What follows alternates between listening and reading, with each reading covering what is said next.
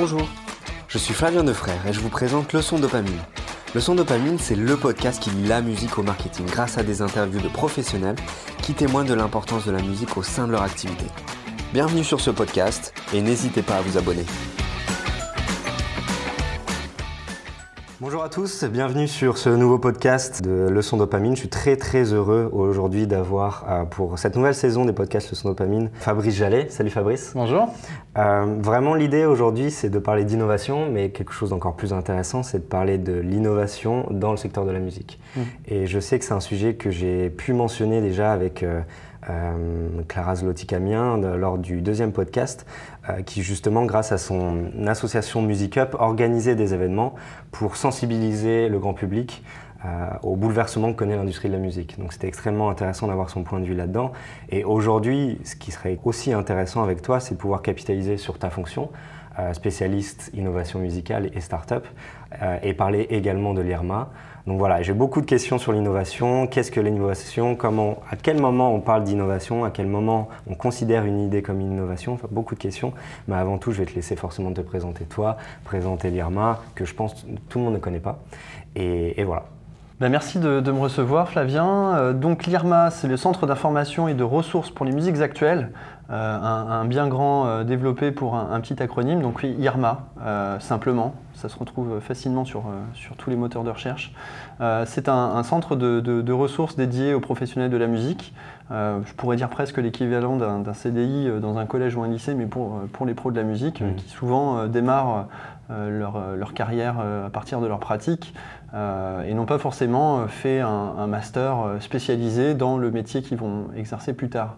Euh, donc l'IRMA, c'est créé comme ça il y a une trentaine d'années euh, en proposant différentes ressources qui permettent de, se former euh, tout au long de sa vie, que ce soit simplement de l'information sur le site web, des fiches pratiques, métiers qui peuvent faire de, la vulgarisation de, réglementation juridique, ça peut être du conseil, ça peut être de la formation professionnelle, ça peut être aussi la plateforme IRMA Work qui est une, plateforme de networking pour la recherche d'emploi, de stages, de prestats de services. voilà, tout un ensemble de de, services, d'activités euh, euh, qui sont toutes de l'ordre de, l'information et pour les pros de la musique. Ah, j'allais oublier les, éditions, c'est aussi très, très important. On a édité euh, un bon nombre d'ouvrages sur les métiers de la musique. Ça peut être profession entrepreneur de spectacle, développement label, l'édition musicale, la billetterie, la musique à l'image, etc. etc. Différents, ah. différents domaines d'activité que l'IRMA met en avant par le pied des publications. Complètement, complètement. Et puis là d'ailleurs, il faut, le noter, on a le, nouveau, euh, l'artiste, euh, le numérique et la musique qui vient euh, d'arriver, enfin qui arrive pour cette rentrée de 2019. D'Emilie Gonneau, oui. Exactement. que j'espère recevoir justement dans un podcast, donc on verra. Ah bah écoute, ça sera intéressant d'avoir. Je te souhaite une bonne rencontre avec Émilie et puis, puis enfin, vous allez, vous allez adorer. c'est riche, foisonnant. Elle est au centre euh, à la fois de tous les enjeux, de, beaucoup des activités qui, euh, qui, euh, comment dire, il y a dans l'écosystème musical. L'écosystème musical est très riche hmm. et, donc c'est absolument foisonnant quand on est positionné comme un, manager, un artiste au milieu de ce 360 assez, assez foisonnant. et donc moi à l'IRMA, donc je, je coordonne le pôle musique et innovation. Euh, qui est un, pôle euh, d'activité euh, depuis 4-5 ans, qui décline en fait l'ensemble des activités de l'IRMA dans le champ de l'innovation et ça s'est fait de manière assez, assez logique. à partir de, nos bases de données. Donc on a, on a une base de données de, contact des professionnels de la musique, c'est l'équivalent à peu près de 26 000 activités, 50 000 personnes recensées dans à peu près 90-100 métiers, mis à jour chaque année. Et puis c'est au, cours de, euh, de mon travail euh, en back-office euh, sur ces bases de données, donc cette base de données qui servait à, éditer l'officiel de la musique. Et uniquement sur le territoire français ou non Non, uniquement le territoire français, c'est l'écosystème musical français en effet. c'est au cours de, du travail sur, sur ces bases de données qu'on voyait émerger beaucoup de solutions innovantes il y a, déjà une dizaine d'années. évidemment, il y avait déjà des plateformes de streaming, enfin c'était encore balbutiant, il n'y avait pas de, modèle économique, il n'y avait pas de, premium. c'était à l'époque d'ailleurs juste des plateformes de promotion, c'était pas encore des, plateformes de consommation euh, de la musique, euh, et puis encore loin de, faire repartir euh, le, secteur en croissance après, après des années de crise. donc voilà, c'est au cours de ces dix années où on a vu des solutions innovantes émerger dans, nos tables. et puis, et puis les activités bah, du, pôle musique innovation se sont structurées un petit peu de cette manière. Euh, on a commencé à faire des études, euh, donc les enquêtes sur les startups de la musique, euh, donc qui, sont des, enquêtes qu'on a faites sur, sur l'objet startup, mais j'imagine qu'on va y revenir, mmh. qui nous ont permis bah, d'accumuler un certain nombre de connaissances sur, sur ce phénomène et sur ces mutations que connaît le, secteur musical. à partir de, ces enquêtes, donc la première année c'était 250 startups, l'année suivante, donc en 2017, c'était 334 startups. Aujourd'hui, il y en a plus de 400 qui opèrent euh, dans l'écosystème musical, euh, donc qui ont leur siège social en France. Mmh. Euh, et ça va de la création jusqu'au spectacle vivant, la musique enregistrée, la promo, les applications métiers, la technique. Mmh. voilà, et donc à partir de toute cette connaissance, ben, on a pu mettre en, œuvre, je dirais même en route, nos autres activités. Euh, donc ça a été ensuite euh, la production d'articles. Euh, il y, a une rubrique Starting Block qui publie 35, 35 articles qui sont des portraits de start-up qu'on peut retrouver sur le site de l'IRMA. ça peut être bah, Mama Invent, évidemment, l'espace mm. innovation de Mama Festival et Convention qu'on organise depuis 4 ans. Donc quatre éditions d'événements professionnels avec des présentations de solutions innovantes, des keynotes, des conférences. donc tout ça est extrêmement aussi riche. C'est un événement qui permet de regrouper tous les professionnels de l'industrie de la musique autour d'une table et pouvoir parler de différents sujets. Exactement. C'est, ça a lieu tous les, euh, tous les, tous les mois d'octobre. Euh, donc la dernière édition, c'était, en octobre dernier. Et donc en effet, c'est, c'est une convention, euh, un salon professionnel. Enfin, disons que c'est, surtout une très grosse interface dans laquelle tous les métiers peuvent venir se parler. Mama, c'est plus de 5600 professionnels présents à Paris pendant trois jours. C'est 130 concerts. Euh, c'est euh, plus d'une 100, 150 conférences. Enfin, c'est euh, assez énorme en, termes de, à la fois d'enrichissement, de, de, partage de contenu, mhm. et puis également de, rencontres et d'émulsion entre, entre pros. D'accord. Et c'est sur. Est-ce que tu vois une évolution par rapport à l'événement que vous organisez chaque année? C'est-à-dire, on, a souvent l'impression que c'est un événement pour les professionnels de la musique et uniquement les professionnels de la musique, sauf que par exemple des marques ou d'autres personnes peuvent qui ne sont pas de cet écosystème peuvent à cet écosystème, être intéressés à cet écosystème. Ah oui, bah, bah quand on s'intéresse aux écosystèmes, ça c'est intéressant. Puis ensuite, je finirai de, détailler les, activités du pôle musique innovation. Euh, bah, c'est que, que ces écosystèmes, euh, à la fois, ils sont structurés en interne avec euh, différents types de métiers, des entreprises évidemment, des réseaux euh, évidemment des, conventions collectives, euh, des réglementations à respecter, ce genre de choses, des contrats. Euh, et puis les écosystèmes, bah, ils respirent également avec leur extérieur. Et les, extérieurs, les écosystèmes avec lesquels peut dialoguer directement le, secteur de la musique, bah, ça peut être le tourisme, mmh. ça peut être l'audiovisuel, ça peut être la radio. la radio n'est pas que, que de la musique, il y a de la musique, mais il y a aussi du talk. donc ils ont aussi leurs propres problématiques et leurs propres noyaux. Mmh parfois je pourrais même dire leur propre nombril. Il y a un salon de la radio, par exemple. Mmh. Euh, euh, et, oui, en effet, euh, la, musique, elle dialogue avec, avec tout, tout son environnement avec la société elle-même. Euh, la musique, c'est aussi du privé, c'est du public, euh, c'est euh, du spectacle vivant. Le spectacle vivant, mais il y a aussi le, théâtre, la danse, qui ne sont pas de la musique. Donc on peut partager beaucoup de choses avec les, autres disciplines du spectacle vivant. Par contre, sur les questions de musique enregistrée, ils ne nous suivent pas du tout. Mmh.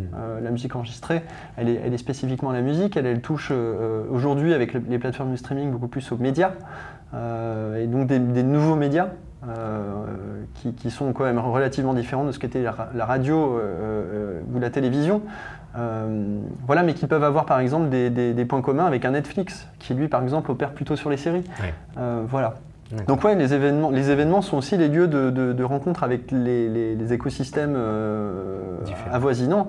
Ouais, ouais, il y a beaucoup même de boîtes de pub qui viennent, qui viennent à Mama parce qu'il euh, y a un espace innovation, que l'innovation dans la musique, ça fait longtemps qu'il y en a. Euh, et, et, donc ils sont intéressés par la manière dont ça peut être travaillé. Mais on, on en reparlera aussi, mais la musique, c'est juste un laboratoire d'innovation incroyable. C'est exactement pour ça que je me permets de te poser la question maintenant. C'est toujours extrêmement passionnant de voir que la musique est un sujet, euh, certaines industries s'intéressent de plus en plus, ce qui n'était pas forcément le cas avant. Et comme tu disais, ça fait partie d'une innovation qu'ils essayent, les, agences de pub, c'est le meilleur exemple, qui se rendent compte que la musique peut l'aider et les clients à se développer en tant que marque, par exemple. C'est quelque chose qui m'intéresse beaucoup.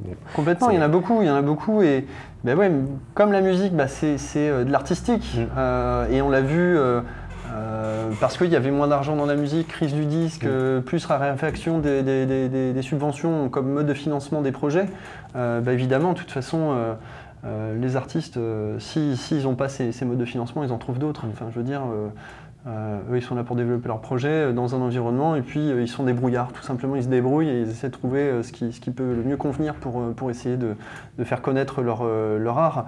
Euh, et donc évidemment, il y en a beaucoup qui sont allés chercher euh, du privé. Euh, même parfois, certains peuvent préférer aller chercher du privé plutôt que, et des marques plutôt que, que du public, parce, que, parce que ça correspond plus à l'identité du projet, parce que l'appréhension de travailler avec des privés leur semble le plus, plus respectueux de, de leur travail que ça pourrait l'être avec, avec du public où parfois ils peuvent se sentir instrumentalisés, ça dépend. Euh, et, donc, en effet, les associations marques euh, artistes, de toute façon, elles ne sont, elles sont pas nouvelles. Mm.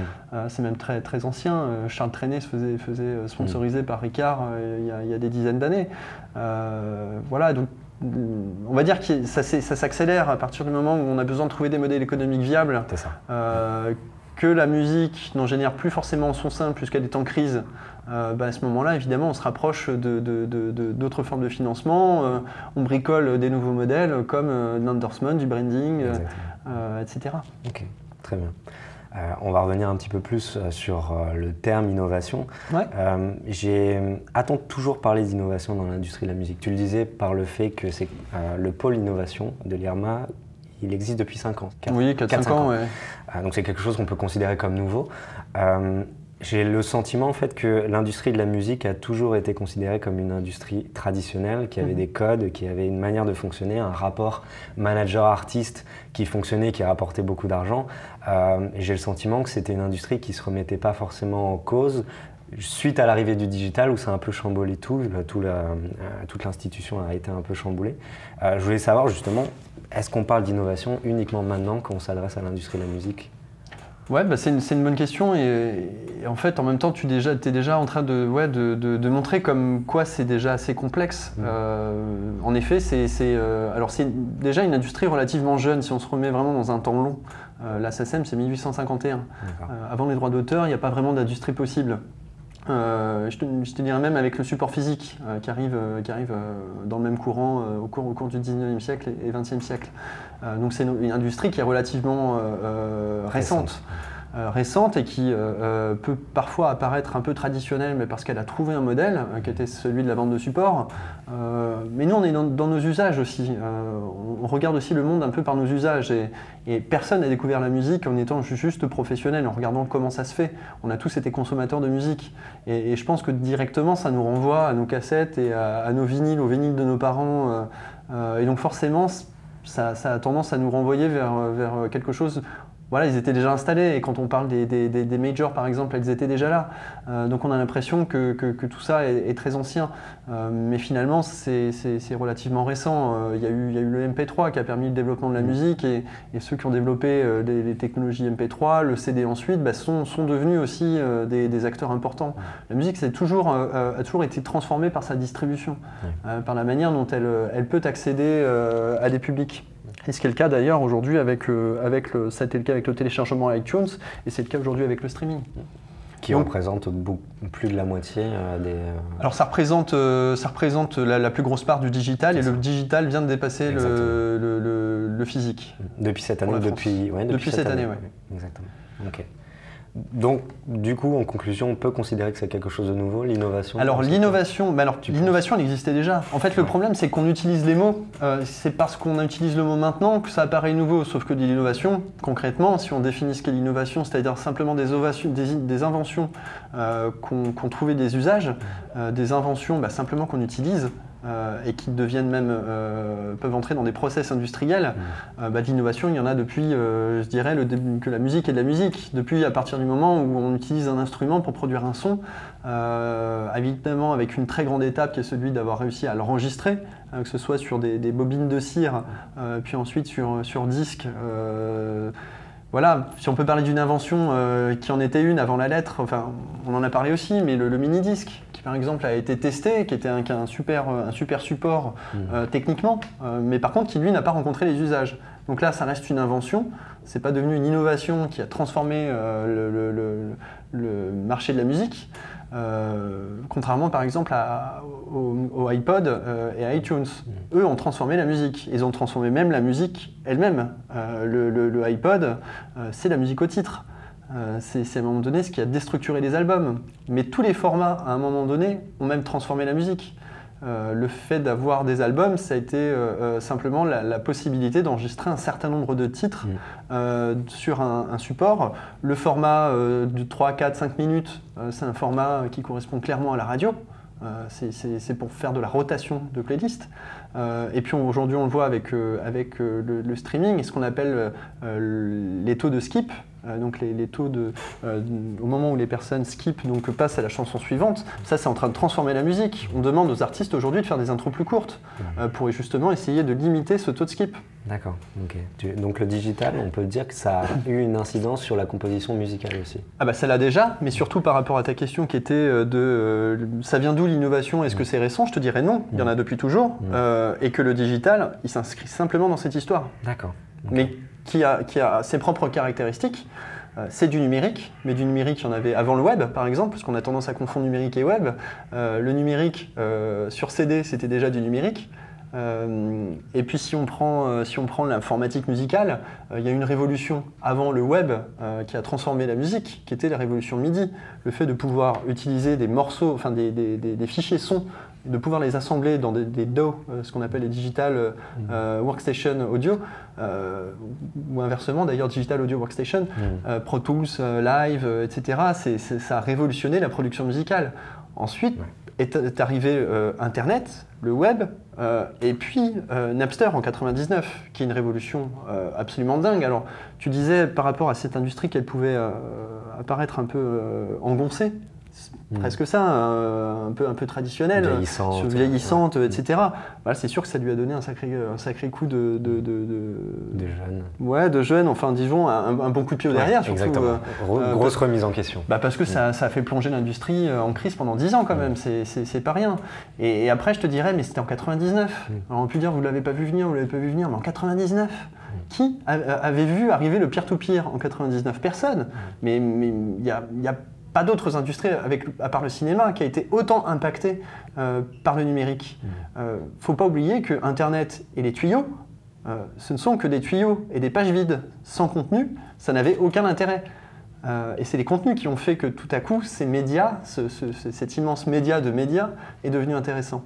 C'est une superbe transition par rapport à la question que je vais poser juste après, qui concerne plus au niveau des startups. Donc tu disais aujourd'hui, on a en France, en tout cas, vous référencez plus de 400 startups en France, mm. c'est ça, dans l'univers de la musique. Euh, c'est toujours compliqué de, quand on est une startup, on a une idée, c'est souvent comme ça que ça, mm. commence. Euh, on a une idée, mais c'est toujours compliqué de savoir quand on va transformer cette idée en innovation. Et toi, je pense que ça fait partie de ton activité de savoir cette, cette startup a une idée. Euh, comment tu arrives à saisir cette, cette idée en tant qu'opportunité qui va progressivement se transformer en innovation Comment tu arrives à te dire ça, c'est prochainement une innovation? Pour l'instant, c'est un Napster, tout le monde ne le sait pas, mais ça va devenir une innovation plus tard dans l'industrie de la musique. Comment tu arrives à saisir ça? Tu te dis, tu te dis euh, en gros, comment on arrive à différencier une bonne et une mauvaise idée? Oui, au final, c'est ce qu'on peut dire. C'est un peu ça. Qu'est-ce qu'une bonne idée en mm. innovation musicale? Mm bah, c'est difficile. Euh, moi, je, je, fais rarement trop de pronostics justement parce que parce qu'on n'est jamais à l'abri de se laisser surprendre. Mmh. Euh, et, donc déjà, euh, puis comme ça, ça me permet de, poursuivre sur, sur le pôle musique innovation parce que je fais du conseil tous les mercredis après-midi avec des porteurs de projets innovants. D'accord. C'est des conseils gratuits pour ceux donc, qui, qui nous entendraient. Mmh. donc si vous avez des idées, venez les tester à l'IRMA. Je, vous recevrai avec grand plaisir. Euh, pour, pour, pour, en discuter partager.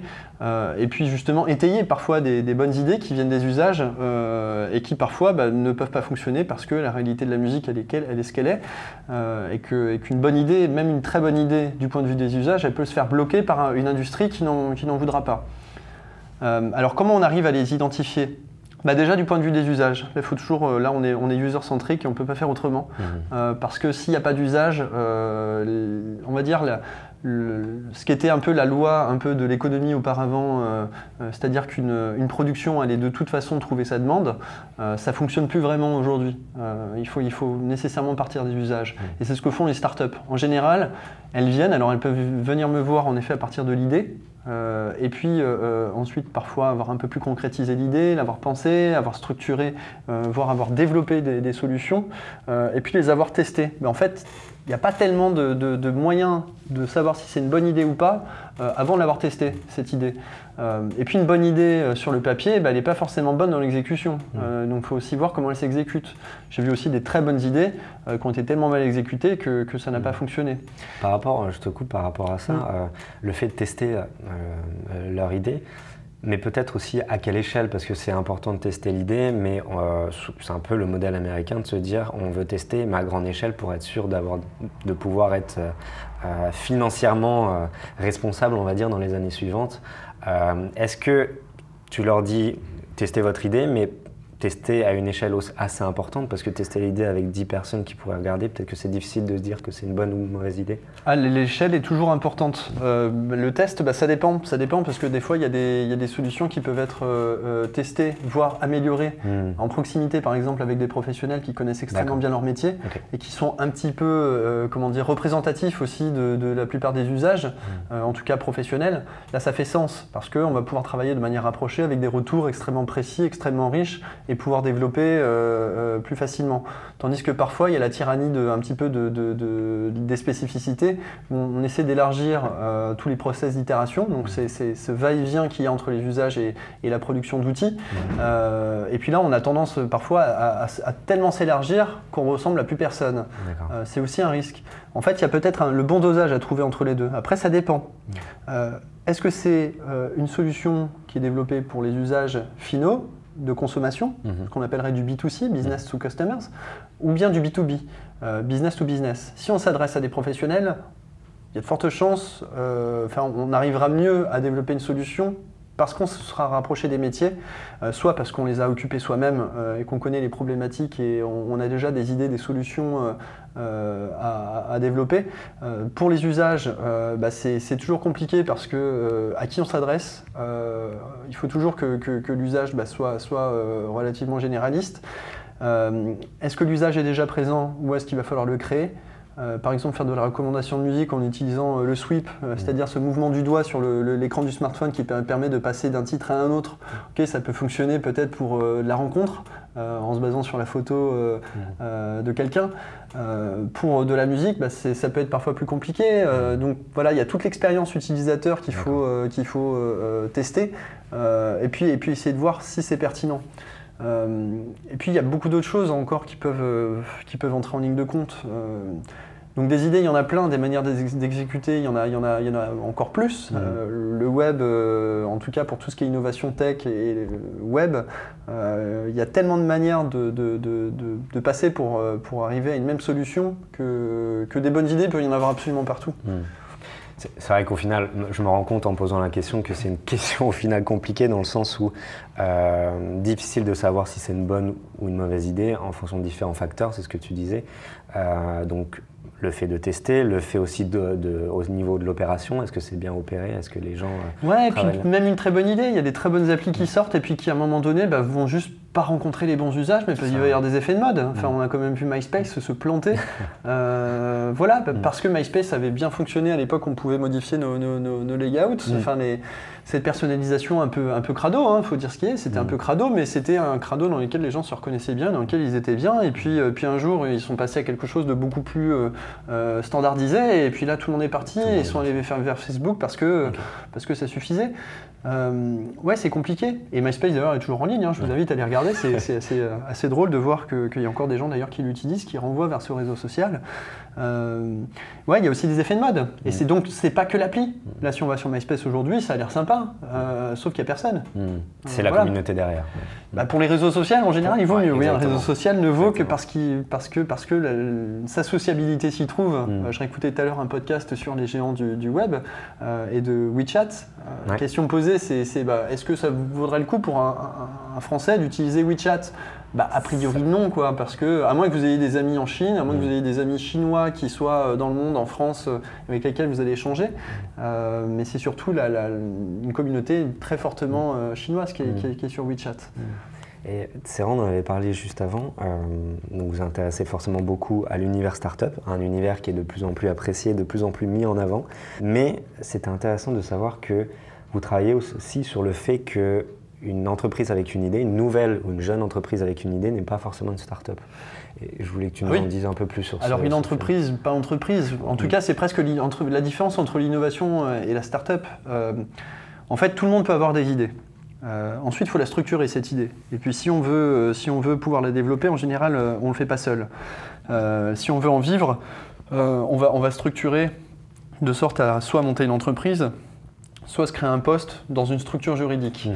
Si cette structure juridique, c'est une association, elle va avoir du mal, euh, elle va pouvoir faire start, mais elle va avoir du mal à faire up, mmh. euh, c'est-à-dire à croître euh, rapidement. pourquoi? Parce que pour croître rapidement, en général, dans les startups, on fait appel à des fonds. Sans ces fonds, bah, c'est difficile. Donc une asso, un syndicat, une société civile, je dirais même un ministère de la Culture. Le ministère de la Culture a sorti le Pass Culture, qui est une start-up d'État. Mmh. Bah, on aura du mal donc à, pouvoir attirer des, capitaux privés de business angel ou de, fonds d'investissement, des VC. donc a priori, on n'est pas une start-up. donc là, c'est une définition et on, exclut, nous, dans, de nos enquêtes, ces, ces infos enfin, toutes les infos qui peuvent concerner les innovations des sociétés civiles, euh, des, syndicats et autres. Mmh. Euh, ensuite, euh, bah, les startups, donc, elles ont besoin d'être des entreprises, elles ont besoin donc d'être lucratives.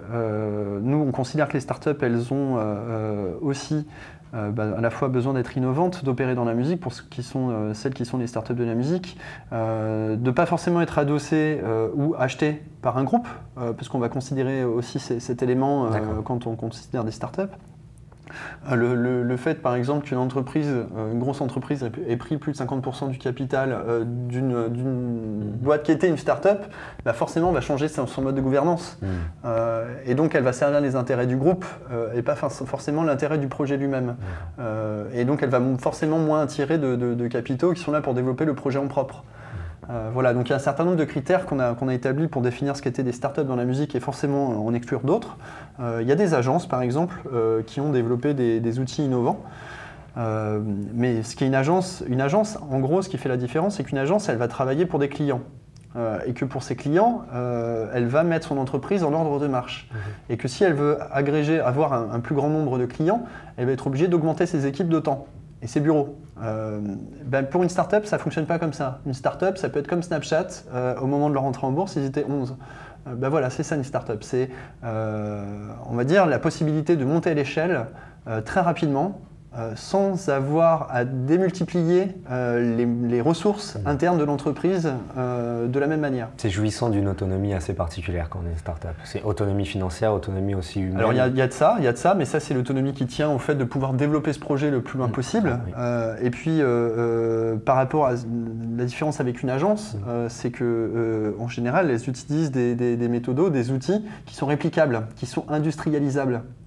Euh, par exemple, euh, si on fait des logiciels, on vend des licences. Ça, ça fonctionne. Aujourd'hui, on les met en cloud euh, et puis on fait des SaaS, Software as a Service. Mmh. On, les réplique. et c'est ça qui permet d'avoir un certain nombre de clients et puis ensuite de, rapidement pouvoir atteindre des, on va dire des, nombres d'utilisateurs qui dépassent les, centaines de milliers, voire les millions d'utilisateurs. D'accord. Dernière question que je voulais te poser. Mmh forcément, vu que tu travailles dans l'innovation, euh, quelle est l'innovation qui t'a le plus, que, tu as le plus apprécié dans cette année 2018, euh, qui, t'a le plus marqué peut-être Ouais. il y en a une, il y en a une. Euh, et puis en plus, ça me permet comme ça de parler de, la Nouvelle Onde. la Nouvelle Onde est un, prix et puis une, association qui s'est lancée cette année lors de la dernière édition de, Mama, d'ailleurs dont l'IRMA, Mama et Shisetsu sont, partenaires. Euh, donc qui vise à, valoriser les, talents de, la carrière musicale de moins de 30 ans. Enfin en tout cas ces jeunes qui démarrent dans la carrière musicale, qui n'ont pas encore 30 ans et qui ont déjà des parcours incroyables. Euh, d'ailleurs dernièrement on a mis en valeur les, 30 euh, projets candidats qui sont, qui sont absolument géniaux, je vous invite à aller les lire. et, parmi ces prix, donc il y a un prix euh, Ginov euh, qui, euh, a été décerné à deux, entrepreneurs que j'ai la chance d'accompagner. et donc tous les deux, je vais, les mettre à même niveau, sont, des, startups que j'aime beaucoup. donc il y a Geeksin, qui est une, plateforme de, booking pour les artistes qui permettent de trouver des dates soit à Paris, soit à Prague. Ça a été monté par Adela, qui, vient de, République tchèque, qui a fait ses études à Paris et, en plus ça mène, mène, des études et de la recherche sur, sur le milieu du jazz en parallèle. donc ça c'est extrêmement, extrêmement fin de pouvoir associer à la fois la, recherche avec, avec le développement des technos. et puis Groover, qui est une super, une super start-up qui, la connaît un, très bon développement. Groover, c'est l'idée de, Dorian Perron, mais aussi de, Romain Palmieri, d'avoir pensé ce qui manquait à l'époque où eux, et d'ailleurs ils gèrent toujours un, webzine, un déflagration, dans le fait de recevoir des nouvelles propositions d'artistes. Mhm. le fait de, de pouvoir organiser cette relation euh, qui n'était pas organisée. ils ont fait mieux que ça, puisque non seulement donc, ils euh, permettent à des artistes de pouvoir toucher beaucoup de webzines avec un tout petit abonnement, mais en plus ils, enfin, ils ont organisé un système qui permet au webzine d'être rétribué quand il fait des retours euh, aux artistes et qui aide les artistes à, à, mieux développer leur projet. Donc là, c'était une zone de flou, ça se faisait via des envois de mails, des, des, formulaires et autres. Euh, c'était pas organisé. Et là, ils viennent de, proposer une solution qui permet d'organiser tout ça et donc de, pouvoir aussi euh, euh, avoir Une, avoir une meilleure visibilité de toutes les propositions. Ça permet de, qualifier, c'est-à-dire que l'artiste, il, prend un abonnement, ça lui coûte 2 euros pour envoyer euh, sa proposition à un, webzine qu'il a bien ciblé. Euh, si euh, le, webzine aime sa proposition, il peut écrire dessus, il peut le mettre dans une playlist. et puis dans tous les cas, si il veut pouvoir, enfin s'il veut lui faire un retour, il est en plus rémunéré de 1 euro sur les 2 euros qui ont été investis par l'artiste. voilà, il y a, quelque chose qui est rétabli un petit peu les relations et qui fait du gagnant-gagnant. Euh, c'est ça aussi, parce que les webzines, euh, bah, c'est comme à l'époque les, fanzines avant le web, où, plein de, gens dans les médias euh, qui, à un moment donné, sont là, enfin qui parlent des artistes, qui les aident à se développer, mais qui ne sont pas forcément rétribués pour le faire. Alors ils, le sont s'ils écrivent sur eux parce qu'ils sont payés par le média, sauf qu'on sait très bien que le webzina est très bénévole, mmh. donc pas forcément rémunérateur, et, donc ça permet aussi de valoriser ce travail. Euh, voilà, de, créer des micro-revenus pour, pour ceux qui s'investissent pour faire découvrir euh, des choses qui sont de l'ordre du passionnel, d'accord, euh, mais qui leur permettent d'être rétribués, en tout cas pour, pour tout le travail qu'ils font. D'accord, super intéressant. Je pense que je mettrai les liens de ces deux startups et aussi de, le lien de la Nouvelle Onde dont tu parlais juste avant. Donc il y aura une deuxième édition l'année prochaine, si j'ai bien compris. Eh bien, il y aura une deuxième édition l'année prochaine. Et puis, donc, ce, projet est un, des nouveaux projets euh, d'Émilie de, Gonneau, mm. donc elle viendra vous en parler. J'espère. bon, en tout cas, je te remercie beaucoup pour ta participation au podcast. C'était extrêmement intéressant et j'espère à très vite. Merci Flavien. Salut. Salut. Merci d'avoir écouté Leçon Dopamine, le podcast qui parle musique et marketing. Si vous avez aimé l'émission, n'hésitez pas à partager à vos amis.